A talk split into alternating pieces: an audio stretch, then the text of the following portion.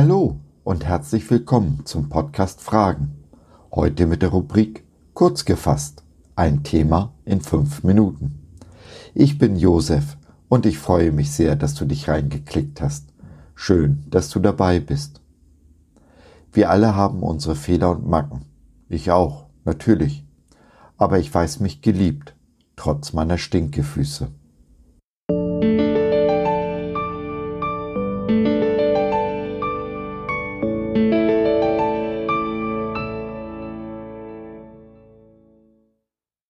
Sohn aber sprach zu ihm, Vater, ich habe gesündigt gegen den Himmel und vor dir, ich bin hinfort nicht mehr wert, dass ich dein Sohn heiße. Lukas 15, 21 Ich liebe meine Frau, sie ist die beste Ehefrau von allen. Und ich? Ich bin ein Typ mit Stinkefüßen. Wenn wir Arm in Arm kuscheln, riecht meine Frau das natürlich, aber noch nie hat sie sich beschwert. Manchmal nach dem Kuscheln weist sie mich dezent darauf hin und ich gehe dann mir die Füße waschen. Sie hat mich lieb, trotz meiner Stinkefüße und all meiner anderen Fehler. Genauso erging es dem jüngeren Sohn im Gleichnis von den verlorenen Söhnen. Dieser hatte seinen Vater verlassen, dessen Geld in der Fremde durchgebracht und endete als Schweinehirt. Für einen Juden für den Schweine unreine Tiere sind, wohl das Schlimmste, was einem passieren kann. Und er wird nicht gerade angenehm gerochen haben, ganz im Gegenteil, er hat fürchterlich nach Schweinemist gestunken. Doch da, im Schweinestall, am untersten Tiefpunkt seines verkorksten Lebens, kam er zur Besinnung und machte sich auf den Weg nach Hause, heim zu seinem Vater. Es wird ein langer Weg gewesen sein, bei dem er sich viele Gedanken gemacht hat.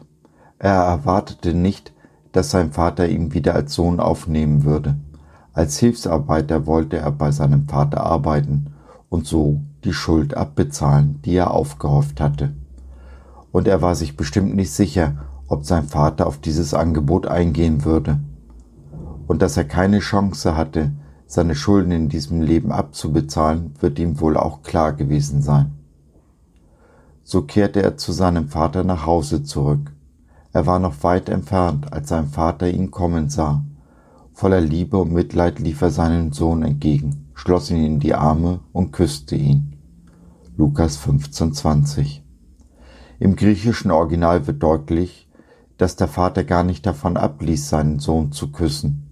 Er sah nicht die zerlumpten Klamotten, roch nicht den Schweinegestank und trauerte nicht dem verlorenen Vermögen nach.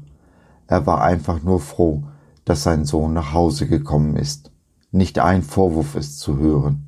Da ist nichts außer Liebe. Jesus erzählt uns dieses Gleichnis, um die Liebe des himmlischen Vaters zu seinen Menschenkindern zu veranschaulichen. Gott hat uns so sehr lieb, dass er seinen geliebten Sohn gab, der uns durch sein Blut von allen Schweinedreck reinigt.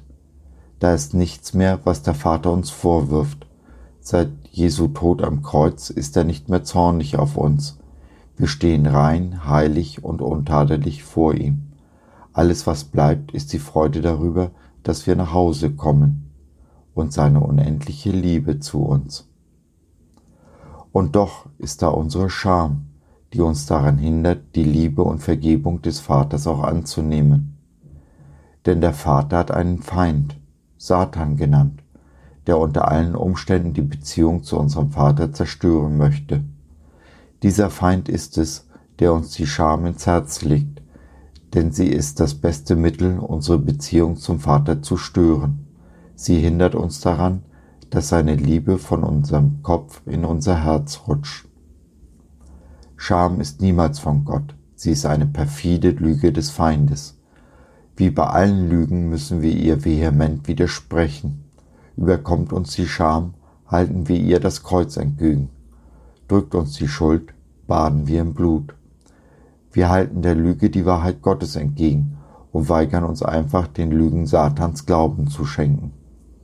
Ein probandes Mittel, der Scham zu begegnen, ist das Abendmahl, wo wir uns an Kreuz und Auferstehung erinnern. Seit Jesu Tod am Kreuz und seiner Auferstehung ist deshalb kein Raum mehr für Scham, Unsere Sünde ist ins äußerste Meer geworfen. Nicht einen Augenblick wird ihrer wieder gedacht oder sie zur Sprache gebracht. Das ist die Wahrheit, die wir der Lüge entgegenhalten.